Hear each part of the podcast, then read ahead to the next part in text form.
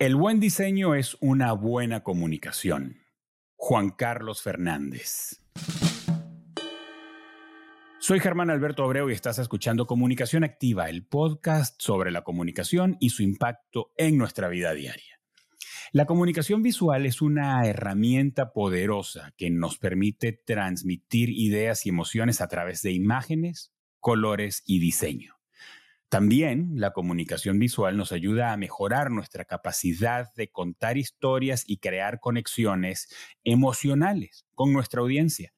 Es clave en la publicidad y el marketing, y las empresas se apalancan en ella para crear marcas poderosas y memorables.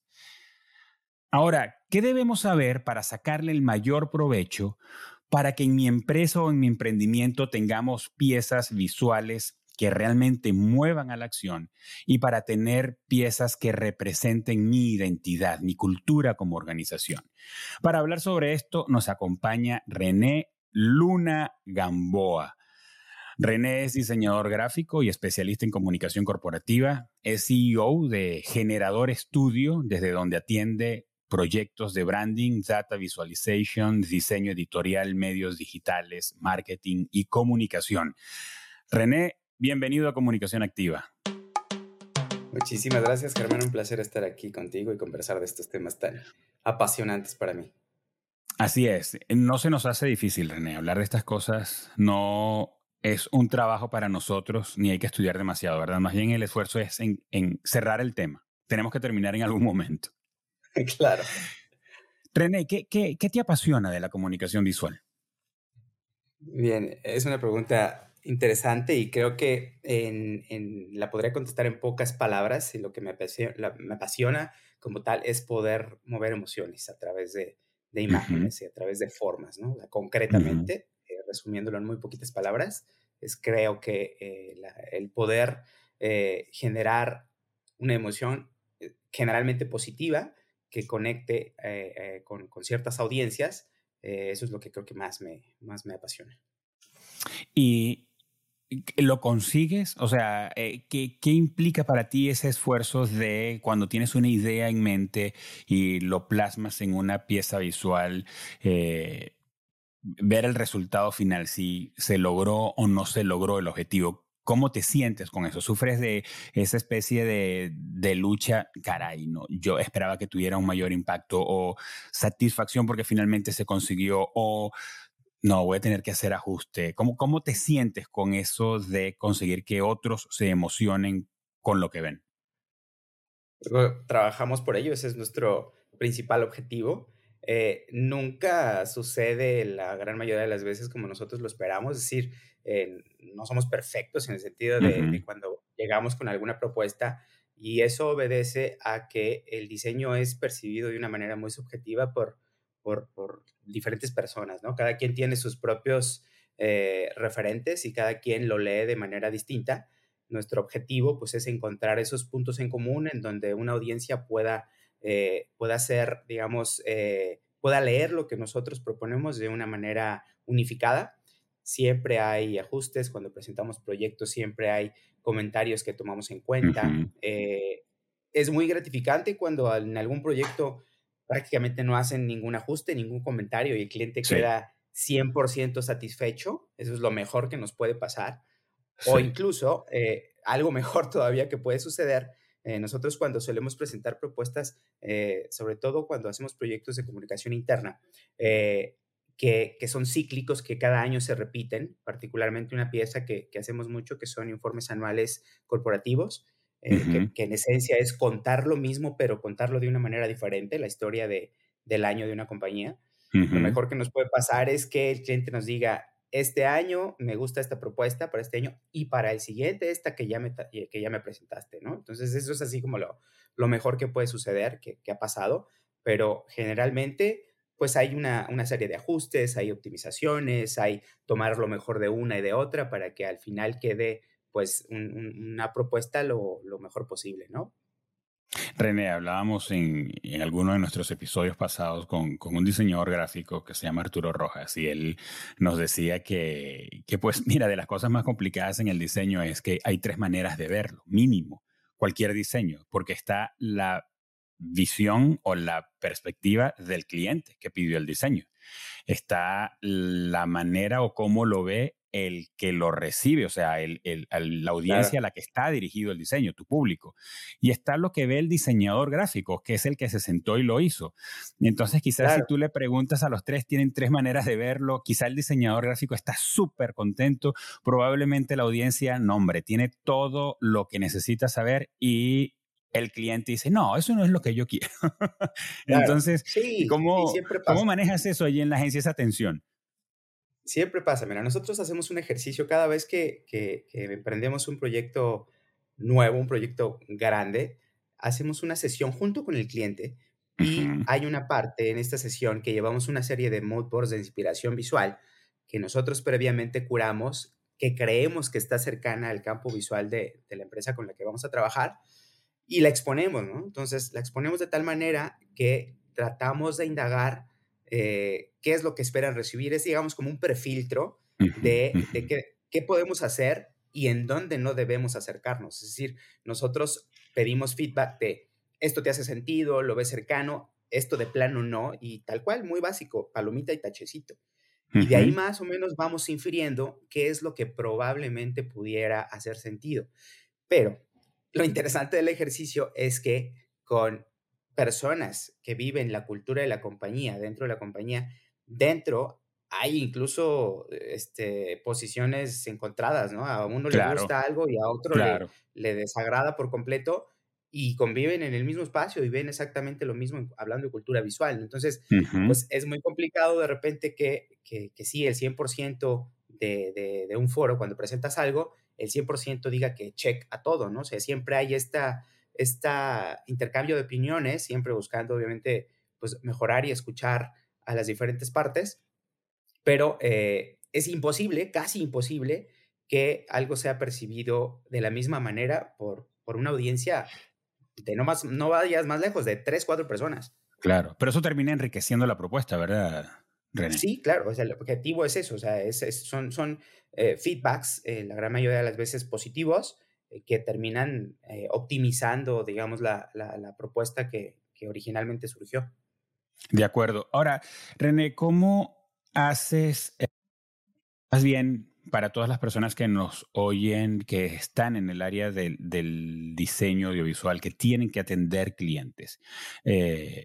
¿Cómo manejas esa tensión con el cliente cuando no está contento con el resultado que está esperando? Y no necesariamente contento me refiero a que le parece pobre o deficiente o mediocre. Generalmente nos conseguimos con un cliente que no está contento con el resultado que se está presentando, que se está proponiendo generalmente, porque tiene, tiene otra cosa en su cabeza y cree que conoce a su audiencia mejor que tú, que representas y, estás al frente de la comunicación y tienes la estrategia de comunicación, ¿cómo llevas esas, eh, no sé, es como si fuera un volante, ¿cómo, lo, ¿cómo ayudas a tu cliente a guiarlo, a decirle, esto te conviene, esto comunica lo que tú quieres decir? Yo creo que el, primer punto, pues, es siempre dando razones y justificando eh, lo que uno lleva a la mesa. Y, eh, y muchas de las veces, en realidad, quienes más conocen eh, a las audiencias y demás, sí es, sí es gente dentro de la compañía. Incluso eh, más que nosotros, evidentemente, ¿no? Porque a pesar de que nosotros podamos hacer un estudio de todo lo que vemos alrededor de la compañía, que nos clavemos, que analicemos, al final, al final, los que viven el día a día, pues es el, colaborador, el que está dentro, ¿no? El que, el que está dentro de las áreas de comunicación de las empresas. Es muy valioso para nosotros estar muy cerca de, de estos personajes pues, para poder complementarnos e intercambiar puntos de vista, ¿no? Eh, ¿Cómo solucionamos? Pues es evidentemente escuchando y, y, convirtiéndonos en lo que siempre hemos dicho que, que somos, no somos solucionadores de problemas, o sea, no somos nosotros, eh, nosotros no nos asumimos como, como tal, como diseñadores gráficos, a pesar de que en el estudio, pues el 99.9% somos de formación académica diseñadores gráficos, nos hemos asumido más como consultores en comunicación. A un consultor lo que hace pues es eh, generar soluciones eh, que sumen a resolver cierta problemática o cierta inquietud en donde hay que dar resultados. Sí, el consultor guía, eh, propone, ayuda, te toma de la mano y, te acompaña a un lugar, ¿verdad? Más que sacar Así es. piezas o como dices, resolver problemas eh, en cadena. Ahora, eh, René, a ver si podemos o si puedes compartir con nosotros en caso de que lo tengas como un ABC para los audiovisualistas, los diseñadores gráficos, los productores. ¿En qué tenemos que enfocarnos para crear un contenido que se destaque? Hay miles, por no decir millones de estímulos visuales al día. Cuando creas una pieza audiovisual para tu cliente, ah, pues por supuesto que tú y él lo que están persiguiendo es que su audiencia vea esa pieza visual eh, y haya una reacción, bien sea eh, reconocimiento de marca, recordación eh, o haya un call to action más, más claro, más definitivo, más, más contundente. Pero tienen que verla primero. ¿Cuál es esa clave para hacer que el contenido se destaque?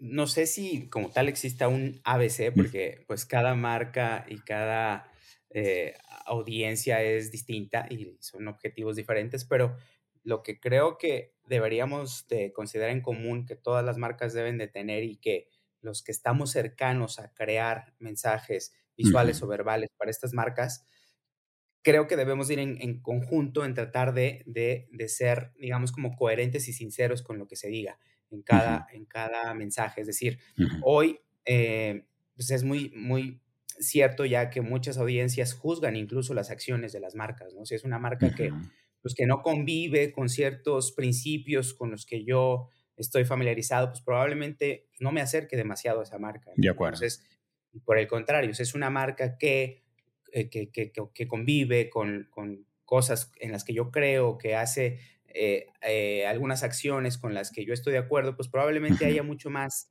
empatía, ¿no? Entonces, creo que el primer punto es eh, ser congruentes ambas partes, a tanto los departamentos de comunicación internos o departamentos de comunicación en general de las compañías con los diseñadores o agencias con las que se asocien o se alíen, pues creo que el primer punto sería como un, ser, ser sinceros en todos los sentidos, ¿no? O sea, transmitir mensajes que, que, que, que, dejen a la audiencia con un muy buen, una muy buena reputación corporativa de las marcas.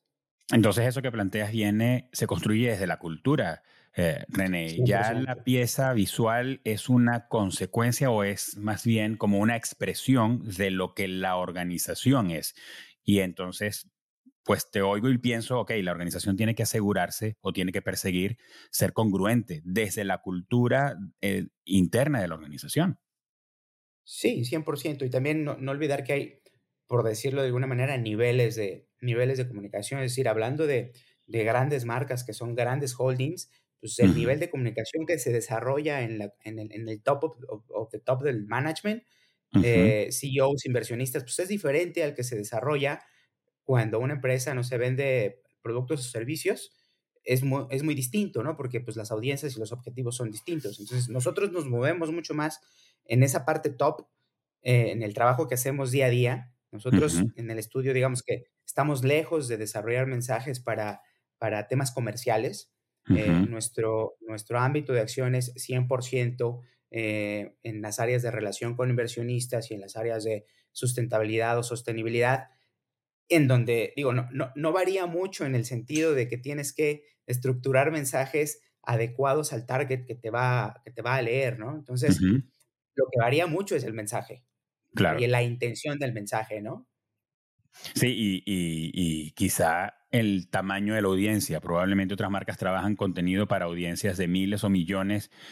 Quizá tú trabajas contenido para una audiencia de 8, 12, 20 que están sentados, que forman parte de un board y que necesitan quedar convencidos de los resultados o de la proyección o de la estrategia de la organización y igual representa eh, quizá mucho dinero lo que signifique una acción a partir de lo que están viendo, ¿no?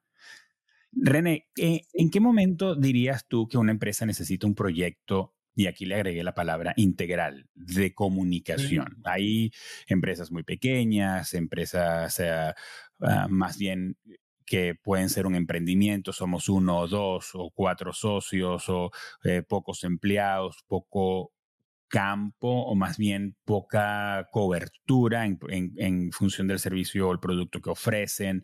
Eh, pueden manejar quizá con externos algunos servicios como gestión de redes sociales o una gestión de email marketing o algo visual, la creación de un logo, un eslogan.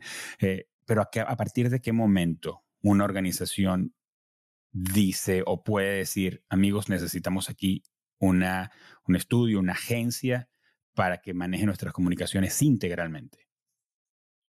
Bien, yo creo que más allá de pensar que el momento es cuando una marca decida masificar un poco sus, sus productos o servicios, yo creo que más bien cuando decida generar mensajes que conecten con sus audiencias.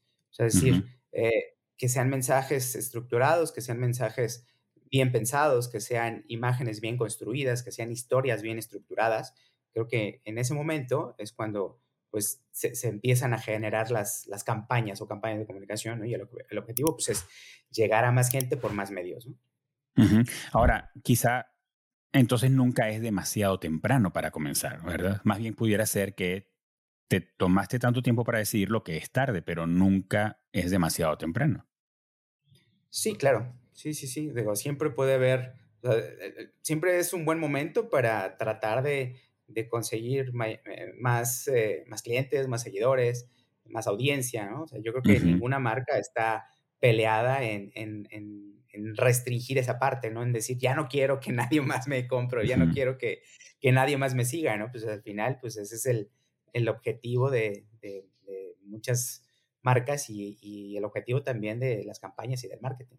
Sí, me, pienso, eh, por ejemplo, en una empresa con la que tuve contacto recientemente y ellos se dedican a administrar eh, condominios, a administrar torres de oficinas.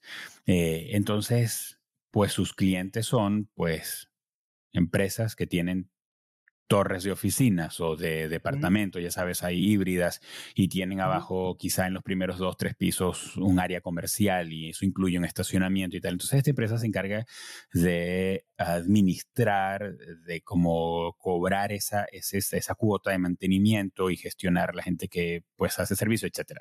Ah, ellos, a diferencia de alguien que tenga una venta de zapatos o venta de teléfonos celulares, ese tipo de cosas que son tan, que son mucho más masivas. Está, pensando como un ejemplo, esta, esta empresa, ellos tienen un nicho mucho más reducido, diría, muy puntual, eh, y la conversación con ellos se planteaba en que, pues, eh, una agencia, alguien les estaba proponiendo pues ir a redes sociales y, esta persona me dice así como, como preguntándome a mí, como queriendo eh, calibrar de verdad yo necesito irme para Facebook, o sea, de verdad tú crees que, y, yo pues le empecé a hacer preguntas, pero lo que pienso es, no todo funciona para todos. O sea, esta empresa tiene, tiene un nicho, tiene, tiene un, modo de comunicación y no, y está bien de cliente según le entiendo, eh, pero quiere que lo conozcan. Entonces, yo pensé en ese momento, y de ahí viene mi pregunta, yo pensé, eh, puede estar entrándole tarde al tema de de la gestión de su comunicación, porque son empresas que van creciendo. Muchas empresas incluso eh, ocurren no porque tuvo, vio una oportunidad de negocio y le entró y le fue bien, pero no necesariamente fue un negocio que comenzó de cero porque vio eh, un nicho eh, disponible, a veces se heredan, son empresas familiares y les ha ido siempre bien. Entonces, ¿en qué momento, era lo que me preguntaba con él, en qué momento necesita una empresa decir, ok, le voy a prestar atención a mis comunicaciones porque yo eso genera reputación, habla bien de ti. Entonces era, me, daba curiosidad eso. Claro, sí, como dices, no, no, no todos los medios son para todas las empresas, pero, eh, y muchas veces erróneamente pensamos que si no estamos en X o en Y red o medio, pues probablemente estemos dejando de pasar oportunidades.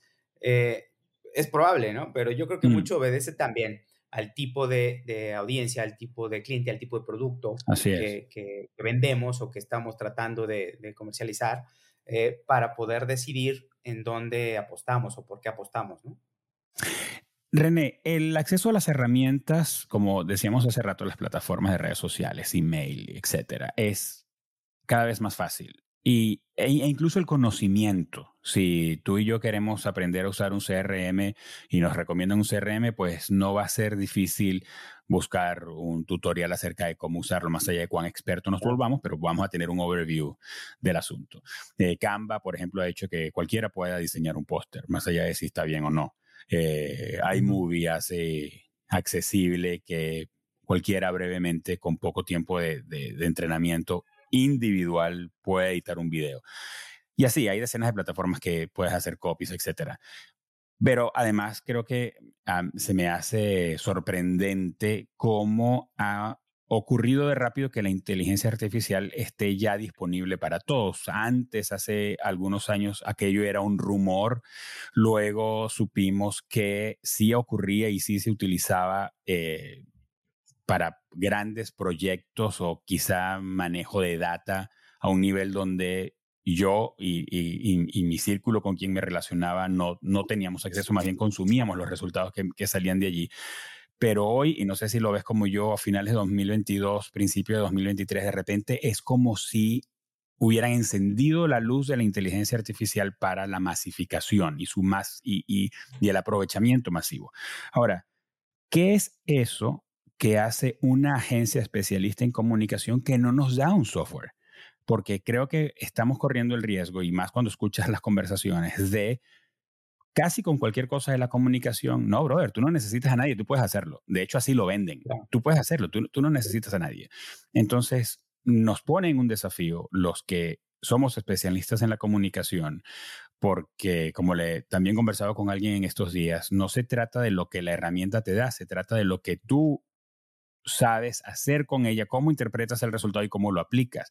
Pero eh, a la, según la perspectiva de René, ¿qué hace una agencia especialista que no va a hacer un software? Yo creo que, eh, digo, el software y, como tal, mientras se quede a nivel de herramienta, eh, es, es, perfecto, ¿no? Y así debe de ser.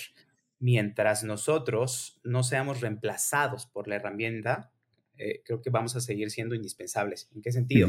Nosotros somos los que tenemos la capacidad de encontrar, de contar esas historias. Entonces, mientras siga siendo así, el software pues va a ser eso, va a ser solo una herramienta y nosotros vamos a tener esa capacidad humana de conectar emocionalmente con las personas, aunque hay mucha discusión eh, eh, justo en estos momentos los últimos, los últimos dos, meses, igual coincido contigo, ha habido un bombardeo impresionante de temas de, de, inteligencia artificial con el famoso chat GTP, eh, que incluso pues había, hay evidencia de que ha podido resolver testeos profesionales de exámenes médicos muy complicados y, y, ha sido superior, digamos, técnicamente al humano, ¿no? Eh, pero creo que si, nos, si consideramos la parte de la sensibilidad o la parte emocional, eh, es ahí donde nosotros debemos de seguir explotando nuestra capacidad humana, ¿no? De, justo conectar a través de las emociones. Diríamos que es insustituible allí la capacidad del ser humano de interpretar otras emociones y, generar contenido en consecuencia. Sí, yo estoy convencido de eso. De acuerdo.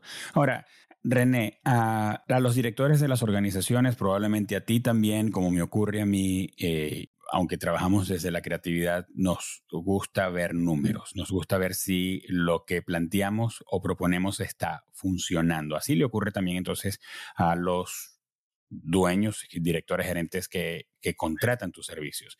¿Qué mides antes y después de la implementación de una estrategia de comunicación? ¿Cuáles son esos KPIs que te gusta ver, que te parecen que son los que mueven la aguja? Bien, mira, eh, eh, te, cuento desde nuestra perspectiva que es, insisto, comunicación interna, que, que, es, que, es, muy distinto ¿no? a temas de comunicación comercial o comunicación externa. Eh, cuando implementamos una campaña de comunicación interna, lo primero que hacemos es un análisis de en dónde estamos parados, es decir, qué es lo que actualmente recibe el colaborador, cómo es el aproximamiento, el cómo se aproxima la marca con, con, con sus colaboradores, cómo les distribuye los mensajes, hacemos un análisis visual y verbal y de ahí empezamos a tomar ciertas decisiones, decisiones para pues, no hacer lo mismo, ¿no? Porque eh, eh, es evidente que hablando de temas de comunicación interna, eh, hay un bombardeo de, mensajes desmedido de repente por parte de las, de, los, de, las áreas de comunicación interna en donde en una semana te pueden llegar, no sé, 20 mailings de diferentes iniciativas de, la compañía, ¿no? En diferentes, en diferentes sentidos. Y en muchos de los casos, pues usan, usan el mismo layout y pues, solo cambian el contenido y pues la gente, la verdad es que ya no lee, ¿no? Ya no los lee y los pasa de largo y pues ni se entera, ¿no? Entonces, el primer punto de análisis es de qué manera se comunica un, un, tema y qué podemos hacer para hacerlo diferente. Entonces, ese es el, el, primer momento. Pedimos también toda la data que puedan tener en cuanto a estadística de alguna de, alguna de las campañas que la, la marca haya considerado exitosa para eh, pues saber cuántos impactos tuvo, por qué medio se distribuyó, eh, cuál fue la respuesta, si hubo un, una encuesta tal cual de, de percepción de la, de la, campaña para ver pues el resultado mediático que, que generó y al final pues la, la, percepción para saber con qué se quedó el colaborador, ¿no? Eh, tomamos todo eso en cuenta, hacemos propuestas y después pues replicamos esta misma parte de, recopilar la información en cuanto a eh, qué impacto surgió, qué impacto tuvo cierta campaña que nosotros hayamos implementado, eh, siguiendo igual parámetros muy, muy simples, ¿no? ¿Qué, qué, qué, mensaje te causó más interés? e incluso llegando a hacer entrevistas para tratar de, generar acciones concretas, ¿no? O sea, ¿a qué te comprometes? Te voy a contar muy rápido un caso de una, de una campaña que implementamos en una eh, institución de gobierno acá en México, en donde, no voy a decir el nombre por cuestiones de confidencialidad, pero había un problema muy grave de violencia interna contra las mujeres, muy, muy grave, eh, en donde eh, el área de comunicación nos pidió hacer una campaña pero la idea que ellos tenían de la campaña era hacer un cartel. Y este cartel iba a vivir en donde eh, está casi casi el periódico mural de, los empleados, en donde pues ahí eh, colocan stickers con venta de joyería, venta de auto, venta del... Ya, te imaginas, ¿no? En qué medio iba a vivir. Claro. Y pues nosotros la verdad es que desde un punto de vista muy ético, debo, debo decirlo, eh, preguntamos así sin, sin, sin, pena y sin más, oye, ¿qué presupuesto tienes para esto, no? Porque o sea, creímos que el problema era gravísimo, ¿no? Y si nosotros teníamos esa capacidad de poder estructurar mensajes que impactaran o que llegaran a cambiar un poco la historia que estaba sucediendo ahí, pues debíamos de hacerlo, ¿no? debíamos de contribuir. Entonces, eh, el número que nos abrieron, que nos dijeron, eh, pues era considerable, ¿no? Para un cartel si nosotros hubiéramos eh, eh, visto nada más la parte de negocio y hubiéramos dicho, ok, un cartel nos toma hacerlo un día. Claro. Es un gran negocio, ¿no? Claro. Pero ¿qué pasa?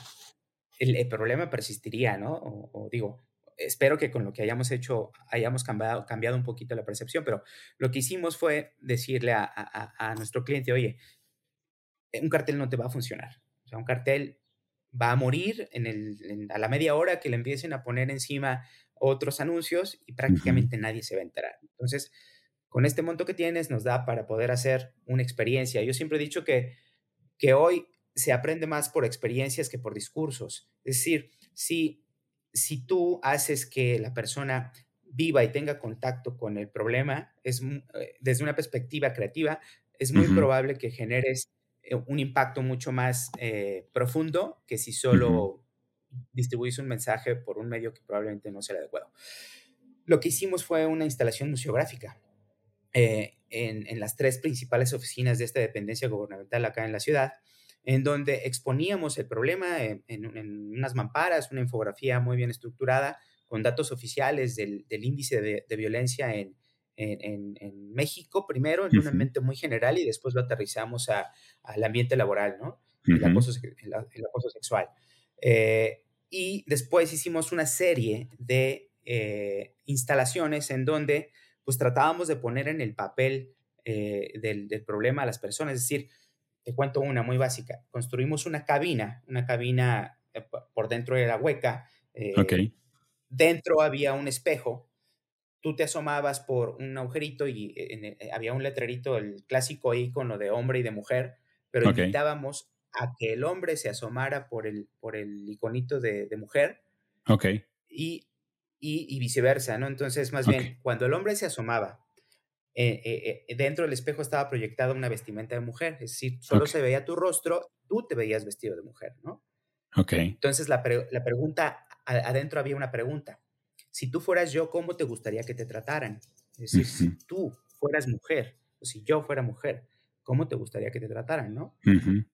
E invitábamos a que nos dieran las respuestas. Nada, bueno, pues me gustaría que me trataran pues, con respeto, que, respeta, que, que, valoraran mi trabajo, que tomaran en cuenta mis decisiones, etcétera, etcétera, etcétera, ¿no? Entonces, pues en ese momento estábamos ya generando esta, este cambio de, mentalidad, ¿no? Para tratar de cambiar la historia de lo que estaba sucediendo ahí.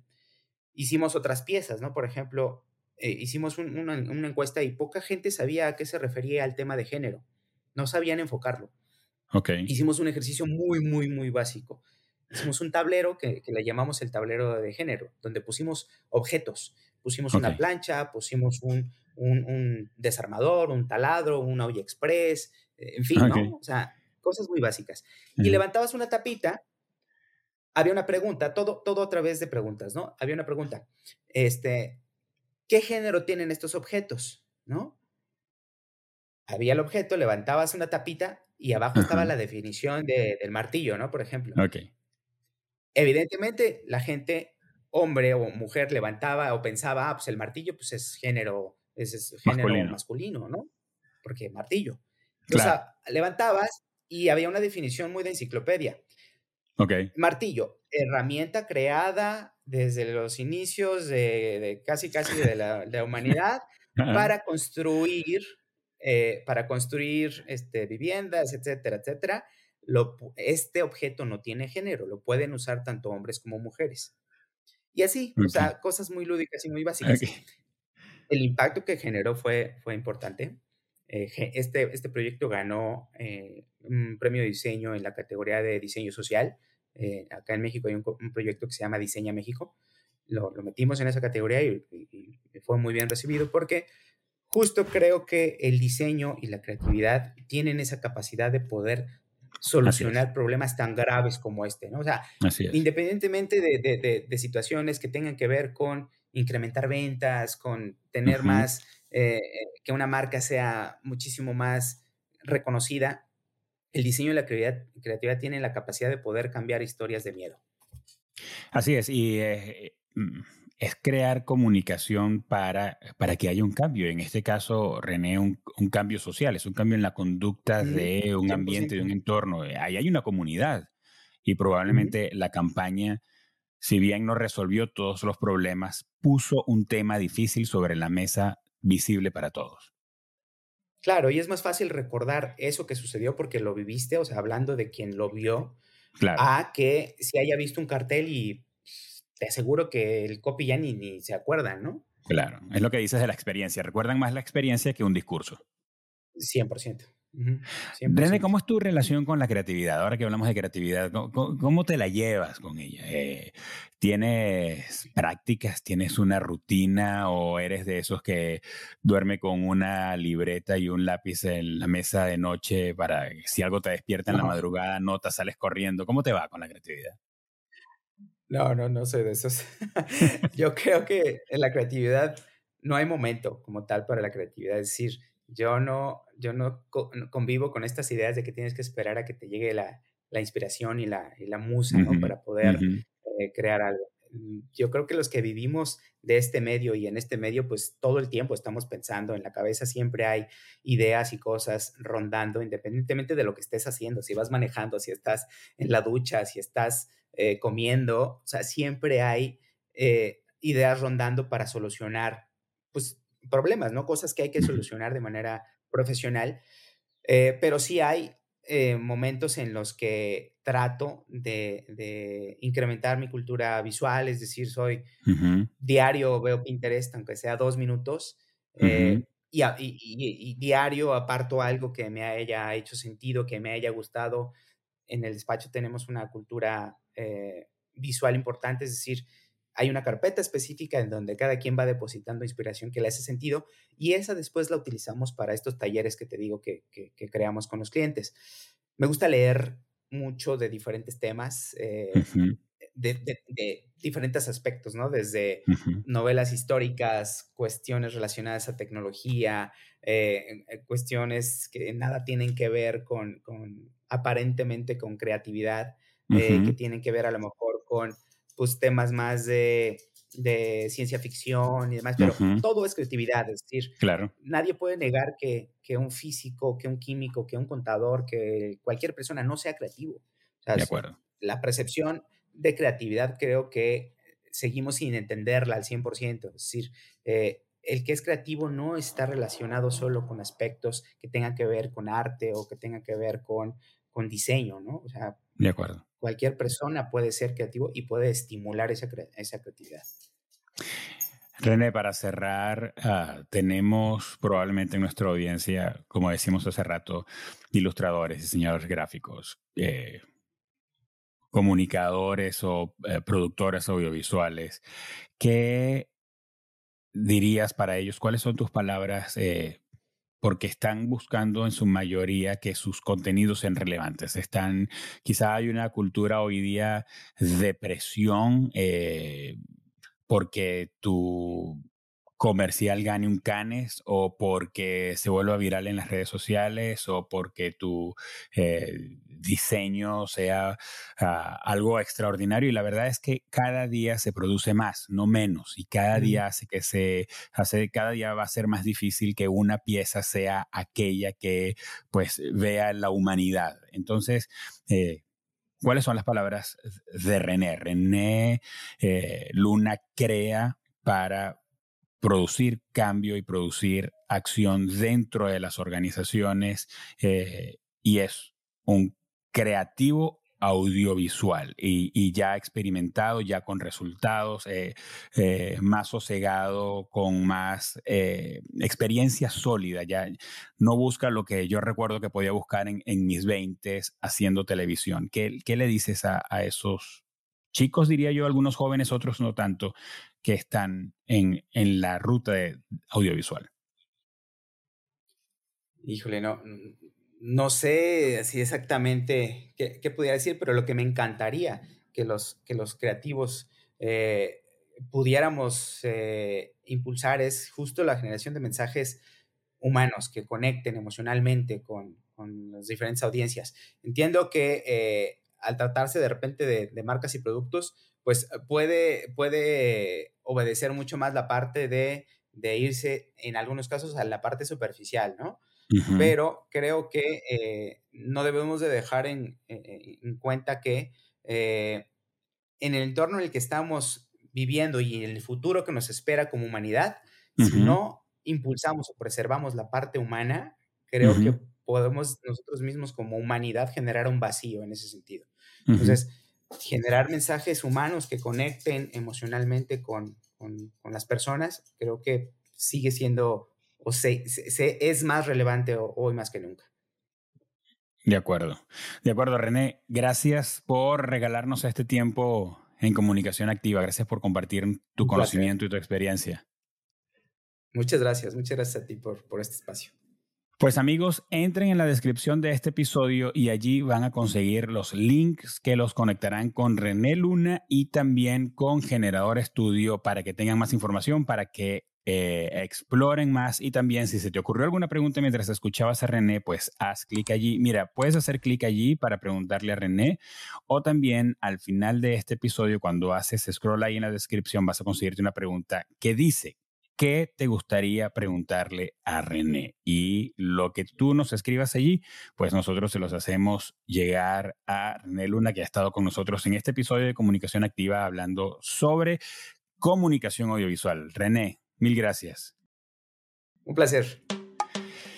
Te agradezco mucho que te hayas tomado el tiempo para escucharnos, que nos hayas acompañado hasta aquí o nos hayas visto también en caso de que estés en YouTube y así como lo decía René ahorita para cerrar este episodio, yo también te digo, es momento de que tomes acción para mejorar tu comunicación, para que eh, construyas y ayudarte a construir una comunicación que genere un cambio y que además la haga humana.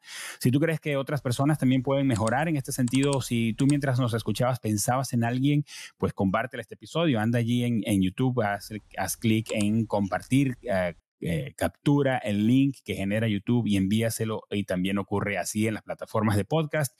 Déjanos allí en los comentarios qué piensas. Si tienes alguna pregunta o si quieres dejarnos tu impresión o tu manera de ver este tema, nos va a encantar leerte. Y en cualquier red social usa el hashtag o la etiqueta comunicación activa y así podemos hacerle seguimiento a tus comentarios. ¿Necesitas ayuda para llevar las comunicaciones de tu marca o de tu empresa o de tu organización a otro nivel? Pues visita www.kipusmx.com y escríbenos para ponernos en contacto contigo lo antes posible. Allí en la descripción también está el link. Este podcast es una producción original de Kipus y es posible gracias al compromiso y el profesionalismo de Mariana Moreno en la producción, de Eva Daniel en la coordinación de redes sociales y de Oscar Osorio en la edición y postproducción de video. Nos escuchamos y nos vemos en un próximo episodio.